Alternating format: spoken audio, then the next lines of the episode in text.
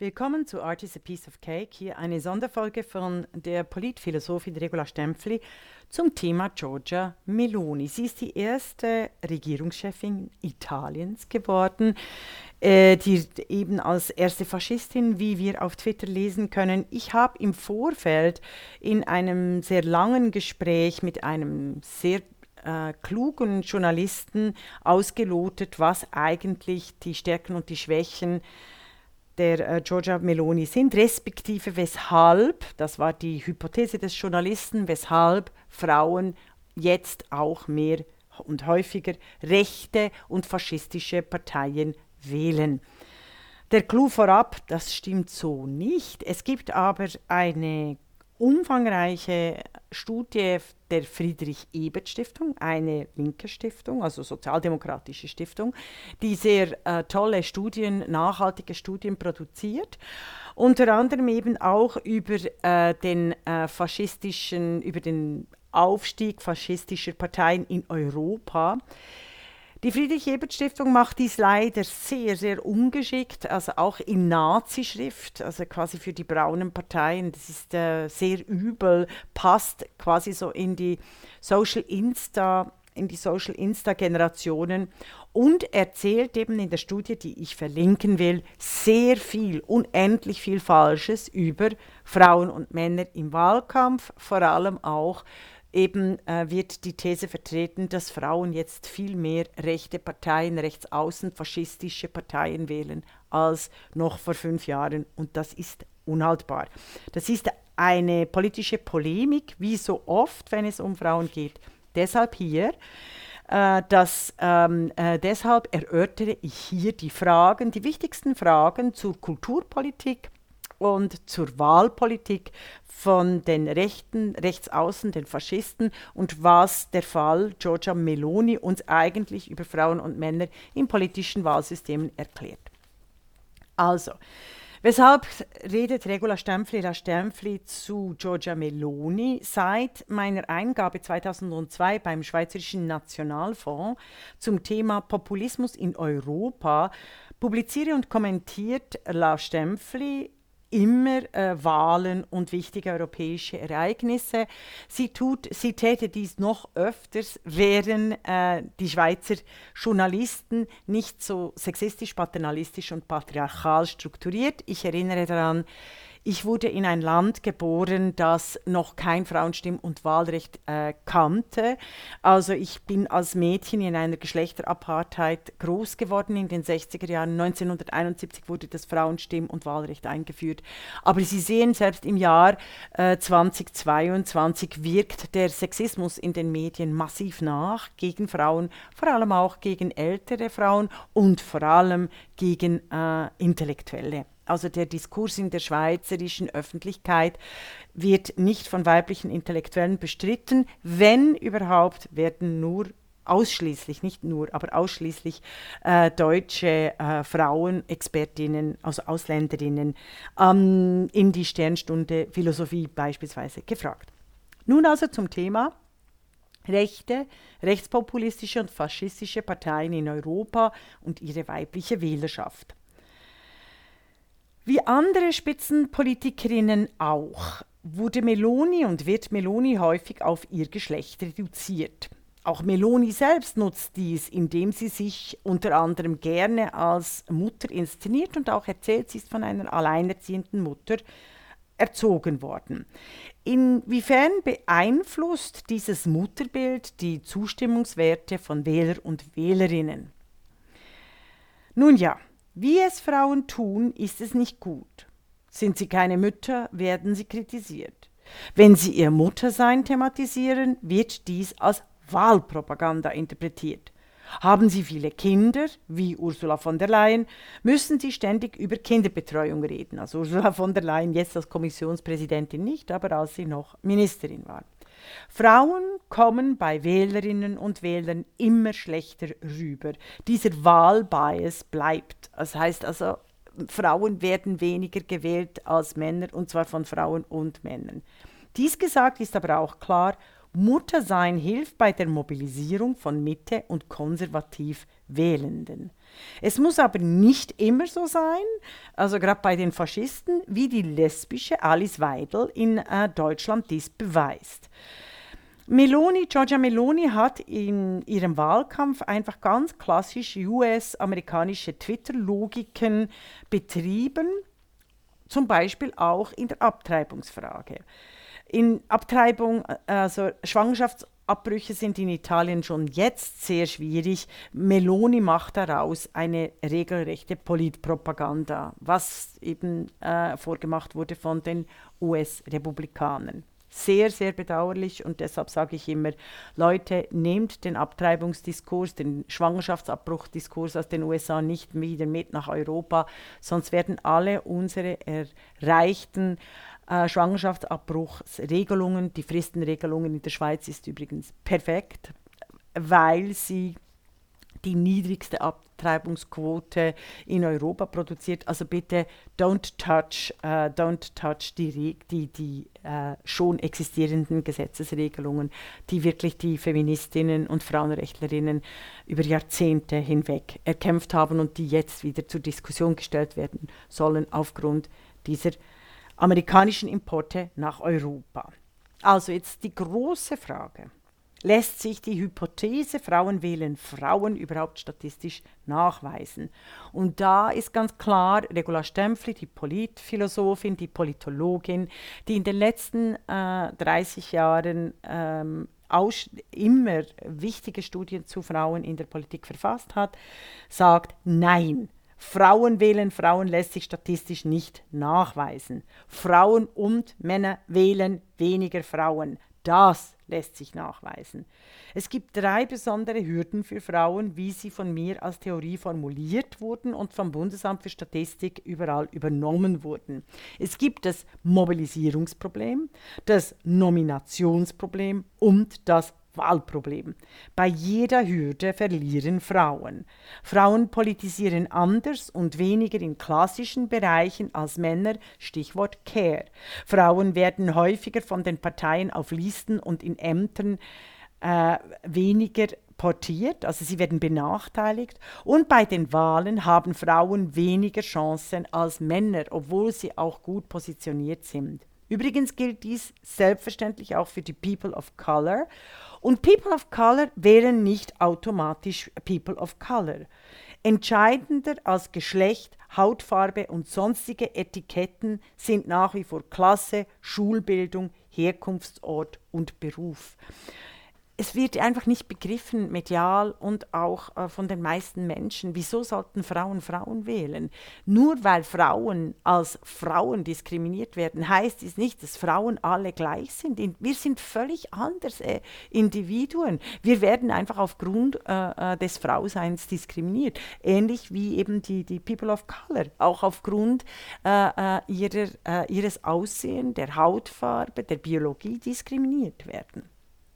Und das gilt es eigentlich zu verstehen. Und es ist nicht äh, einzusehen, weshalb in einer Demokratie sich vor allem die Diskriminierten äh, für sich wehren sollten und nicht die ganz normalen Demokrat äh, Demokratinnen und Demokraten. Wie dies Isabel Rohner wunderbar immer wieder auch erklärt mit mir in der die Podcastin, dem anderen Podcast, dem feministischen Wochenrückblick, den Sie unbedingt hören sollten. Ich komme zu einer nächsten Hypothese. Inwiefern hilft es Parteien bei der Suche nach Wählerinnenstimmen, prominente weibliche Politikerinnen in ihren Reihen zu haben? Da ist natürlich die Frage immer, it depends wichtig und entscheidender äh, ist, als die, die guten Plätze oder überhaupt äh, Frauen in den ersten Reihen zu haben, ist die Prominenz. Prominenz ist das Stichwort. Wie ich im Trumpism mit dem Selfism gezeigt habe, Prominenz sticht alles. Prominenz sticht Kompetenz, Prominenz sticht politische Erfahrung, Prominenz wird gewählt. Prominenz hilft eben immer, egal ob Mann oder Frau. Dies kann sogar Negativprominenz sein, so seltsam dies auch klingt, aber der Medien, also vor allem bei Männern, das haben wir ja gesehen bei, bei Merz, Friedrich Merz, der wirklich massiv viele Negativpresse, äh, äh, Negativpresse und Prominenz erhalten hat und trotzdem, oder vielleicht eben gerade deshalb, äh, zum Vorsitzenden der CDU äh, gewählt wurde. Also dies kann sogar negativ prominent sein, so seltsam das auch äh, klingt. Der Medienwandel bringt es mit sich, dass wenn bestimmte Personen von den Medien besonders heftig angegriffen werden, sich mittlerweile ein Solidarisierungseffekt, äh, und zwar ein perverser Teil, Solidarisierungseffekt ergeben hat und die Leute aber immer mehr selber entscheiden wollen, äh, wen sie jetzt unterstützen wollen und wen nicht. Also wer nun dieser Mensch wirklich ist, das finde ich schon spannend, das hat sich in den letzten Jahren äh, äh, verändert. Dennoch ist festzuhalten, ähm, Frauen, die Chancen gewählt zu werden, erhöhen sich mit wachsender Prominenz. Dann gibt es eine weitere Hypothese.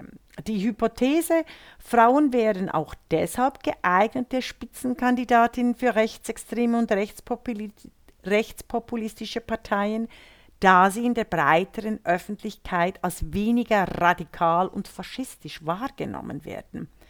Well, da muss ich sagen, das ist eine bösartige Unterstellung, trifft aber sicherlich irgendeinen einen kleinen Kern. Frauen sind das unbekannte Geschlecht. Frauen kennen auch sich selber nicht, da Frau sein immer anders sein bedeutet. Die Abgründe und Höheflüge von Frauen sind deshalb individuell anders.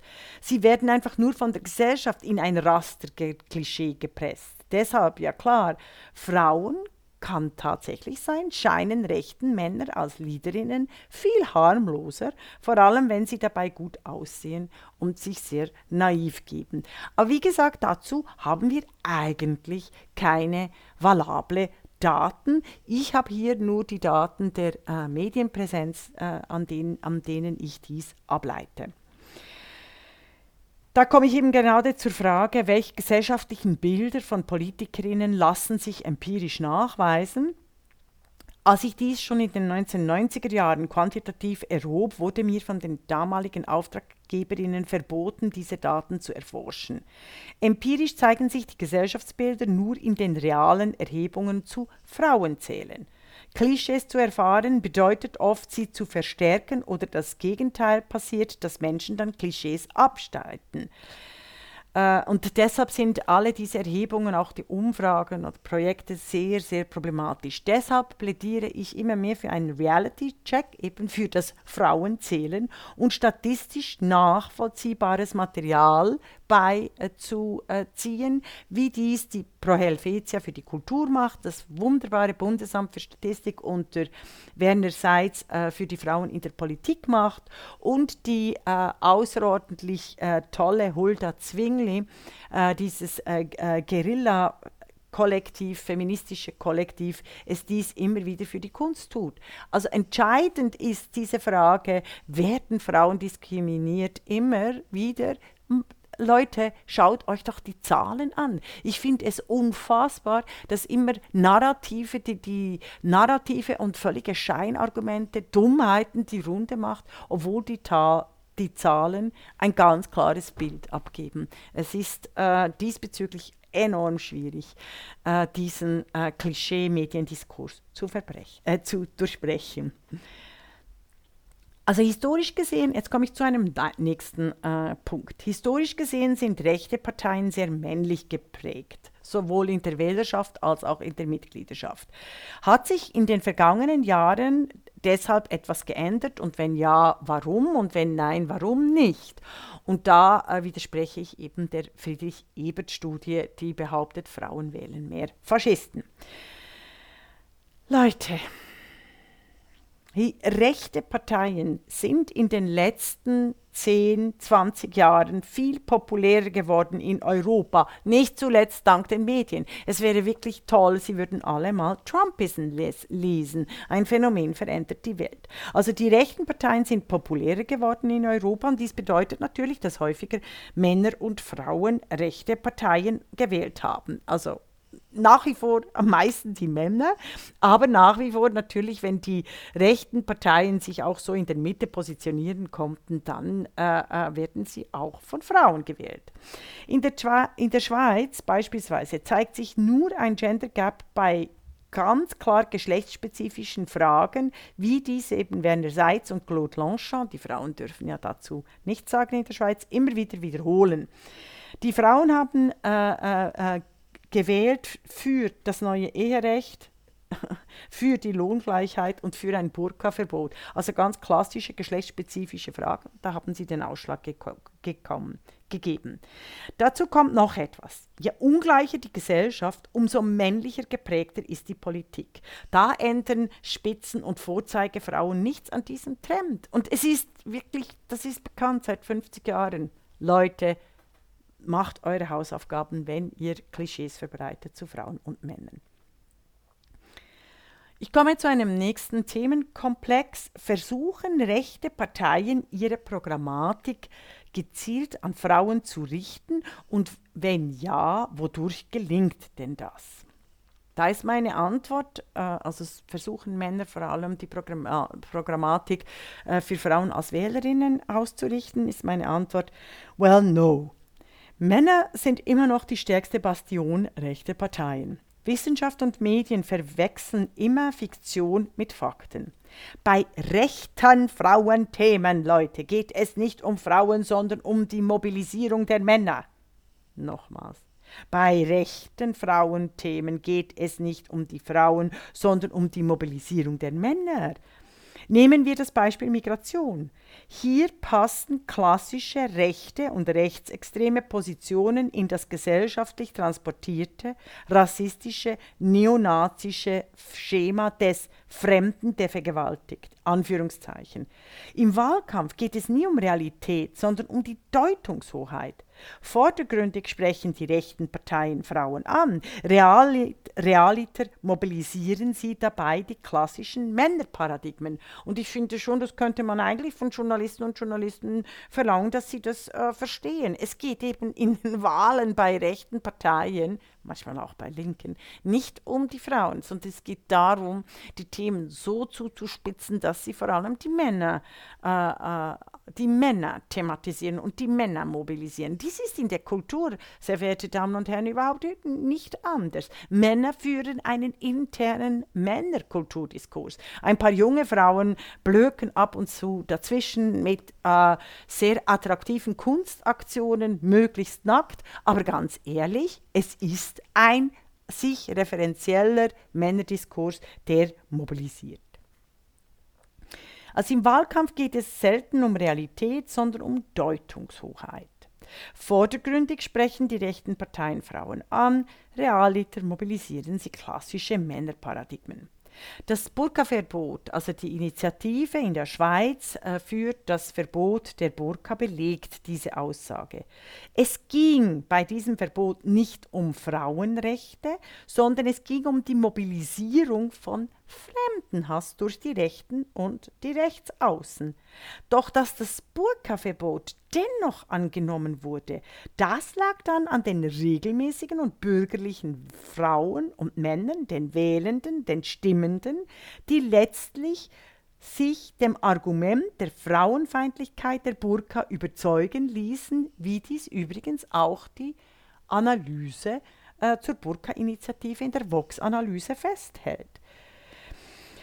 Also es ist nicht so einfach wie auf ersten Blick. Und die, also das, die Initiative für das Burka-Verbot war eine absolut äh, ähm, äh, fremdenfeindliche Initiative. Dies ändert aber nichts daran, dass die Frauen und Männer, die dann auf dem Stimmzettel ausfüllen äh, müssen, sind sie für ein Verbot der Burka mit Ja oder Nein, selbstverständlich äh, äh, äh, Ja schreiben. Also sind sie für ein Burka-Verbot, Entschuldigung, ähm, sind sie für ein Burka-Verbot und nur die Möglichkeit haben, mit Ja oder Nein zu antworten, selbstverständlich hier ein Ja eingeben. Also es ist auch dem Menschenverstand äh, äh, entsprechend. Wieso hier ein Nein zu einem Burka-Verbot, das tatsächlich überall verboten werden soll, wie jetzt im Iran auch die Iranerinnen äh, unter äh, Einsatz ihres Lebens, die Kinder, die alle vergewaltigt und ermordet werden von diesem theokratischen islamistischen Regimes zeigen. Selbstverständlich ist die Verhüllung absolut abzulehnen. Es ist äh, wirklich ein Unsinn, solche äh, solche äh, Diskurse überhaupt noch aufrecht äh, zu erhalten, so wie Hip mit Hijab und so weiter und so fort. Ähm, also nochmals, die Programmatik der rechten Parteien richtet sich gezielt an Frauen, übrigens auch bei den Linken. Aber Leute, es geht eigentlich darum, mittels Klischees ähm, über Frauen die Männer in den Parteien zu mobilisieren.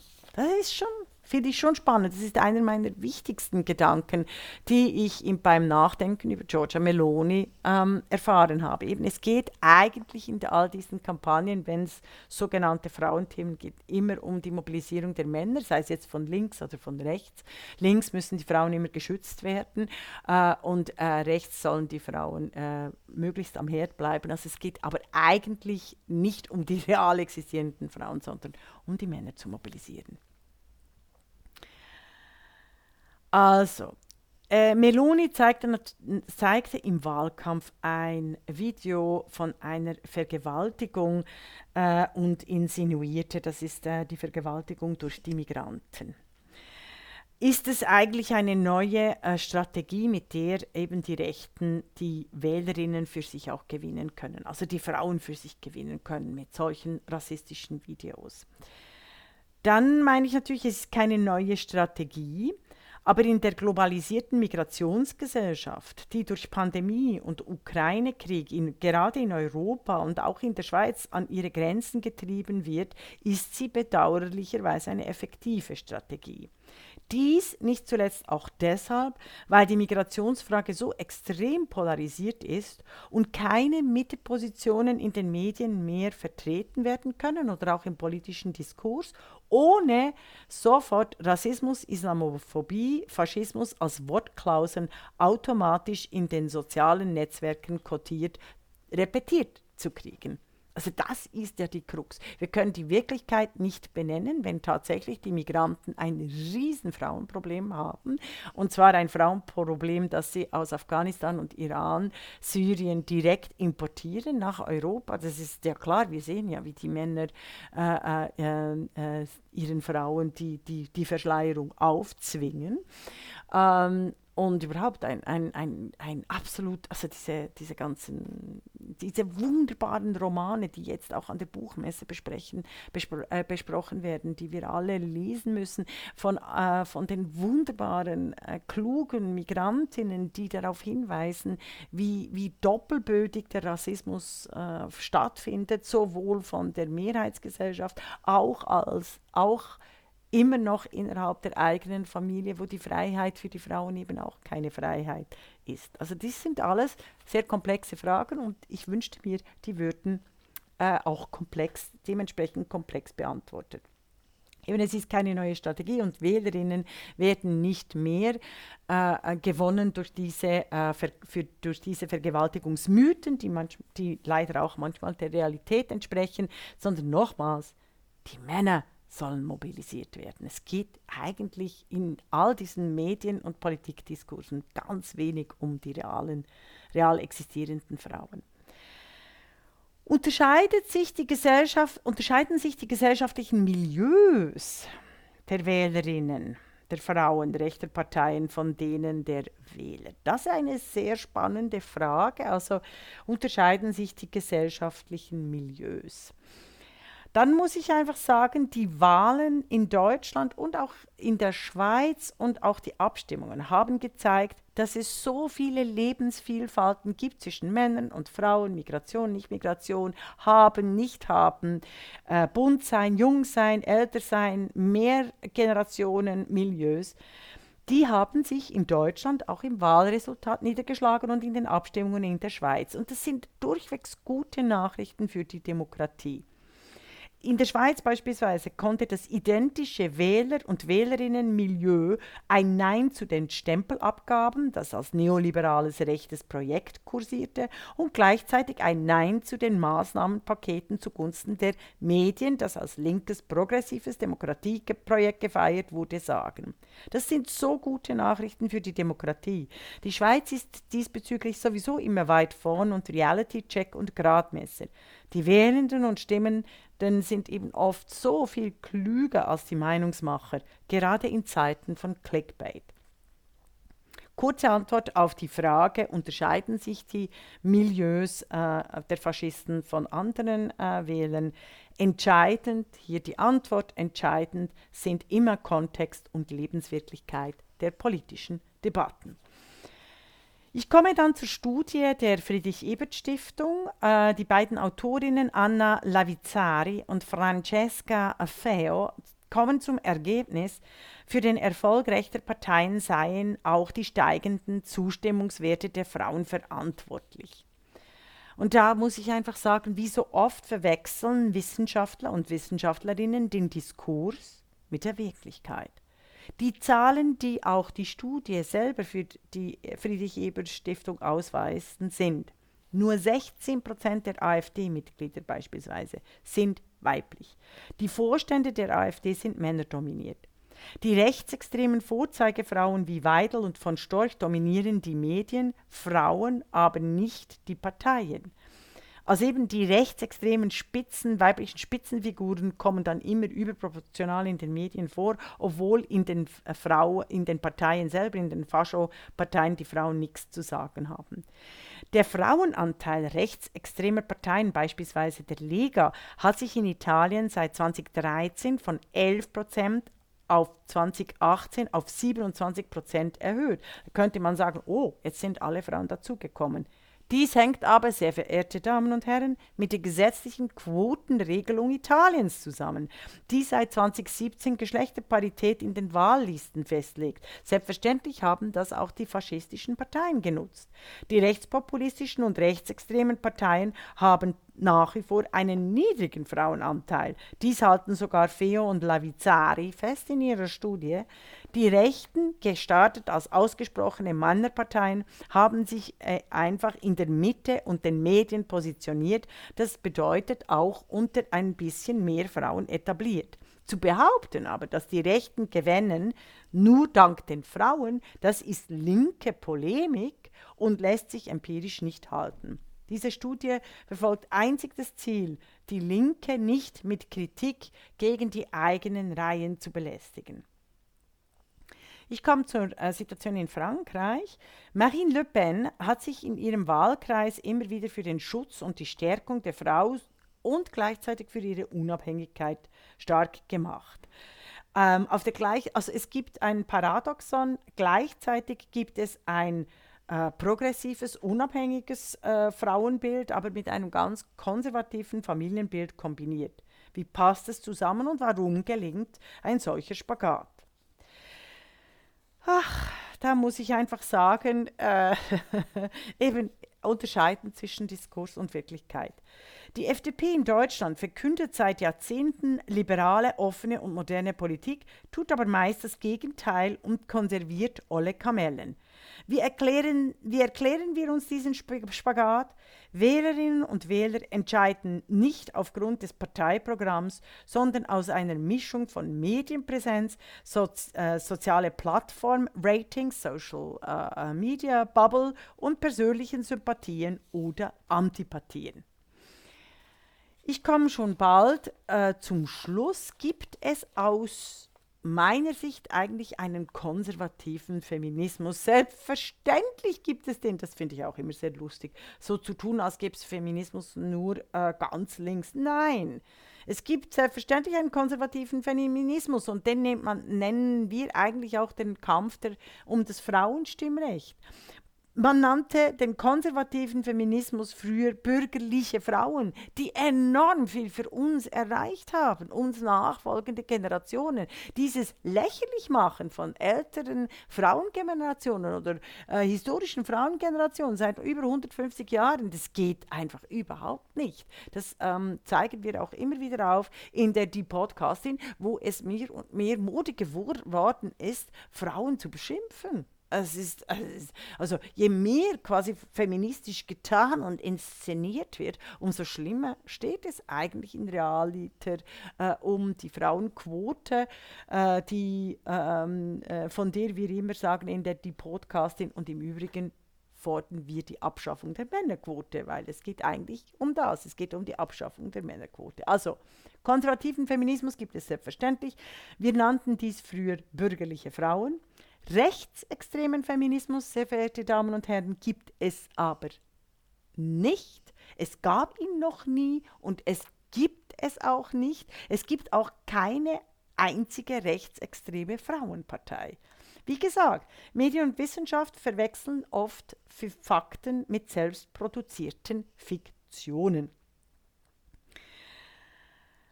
Im Weltbild der rechten Parteien wird ja häufig ein konservatives Familienbild skizziert. Jetzt haben wir Giorgia Meloni, die die Chefin ist des Landes, die äh, entspricht und diese Lebensmodelle der äh, konservativen Familie widerspricht den weiblichen Spitzenpolitikerinnen diametral. Und da sage ich eben, ja, das ist eben das reale Leben. Karrierefrauen müssen, wollen sie erfolgreich sein und dies sowohl von links wie rechts, auch 2022 meist ein konservatives Leben führen, wenn es um Familie, Partnerschaft etc. geht. Weil Alleinerziehende, als Alleinerziehende Arme, also Arme im Sinne von Einkommen, Frau mit wahnsinniger Care-Belastung, machen sie keine Karriere, weil sie schlicht keine Zeit haben und kein Geld haben, um Karriere zu machen. Es braucht eigentlich für alle Spitzenpolitikerinnen, deshalb gibt es ja auch so viele, die entweder keine Kinder haben oder äh, äh, Kinder in klassischen Ehen haben.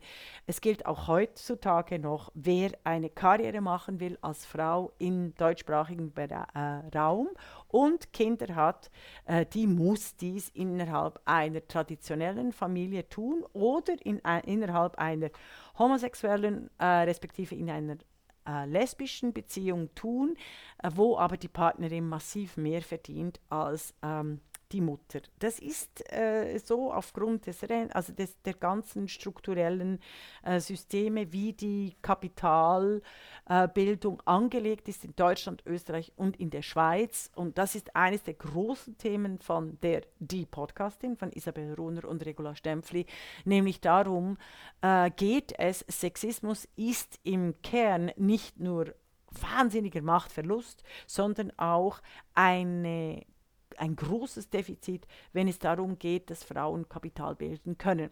Und diese fehlende Kapitalbildungskapazität schadet uns allen Frauen, auch im Westen massiv.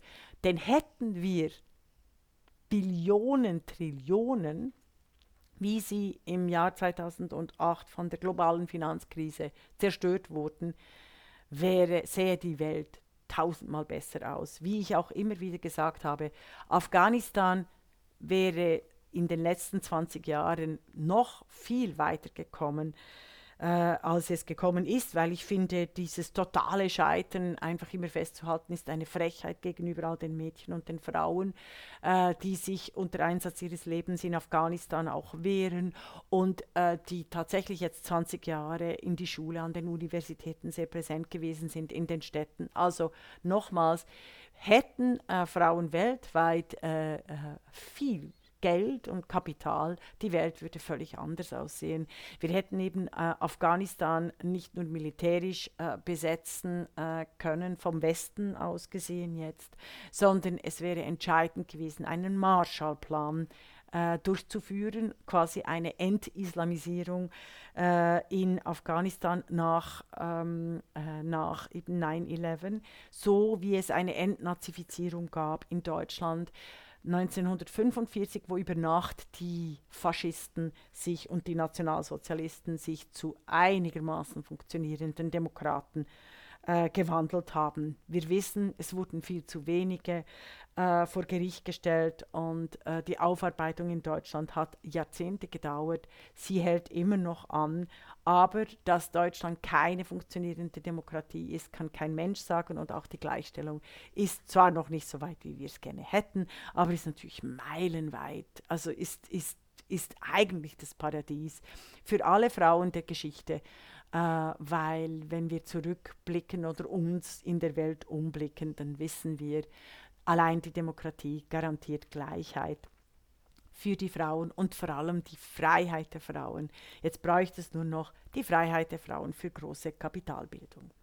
So, Dies waren meine Gedanken zu Giorgia Meloni für Art is a Piece of Cake. Äh, es ist mir sehr wichtig gewesen, dass äh, hier einen medialen Gegenpunkt zu setzen zu den all den Klischees über äh, Rechte äh, und die Klischees zu Frauen wählen Frauen oder weshalb wählen nicht mehr Frauen Frauen oder weshalb überhaupt Frauen weniger gewählt werden und hier eben äh, einer der wichtigen Punkte nochmals.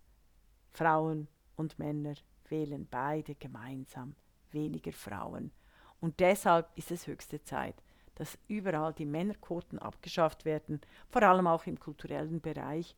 Und die lassen sich am besten, die Männerquote lässt sich am besten abschaffen und auch äh, die Gesellschaft demokratisieren, indem wir endlich eine Amtszeitverkürzung einführen, respektive die Amtszeit ganz klar festlegen.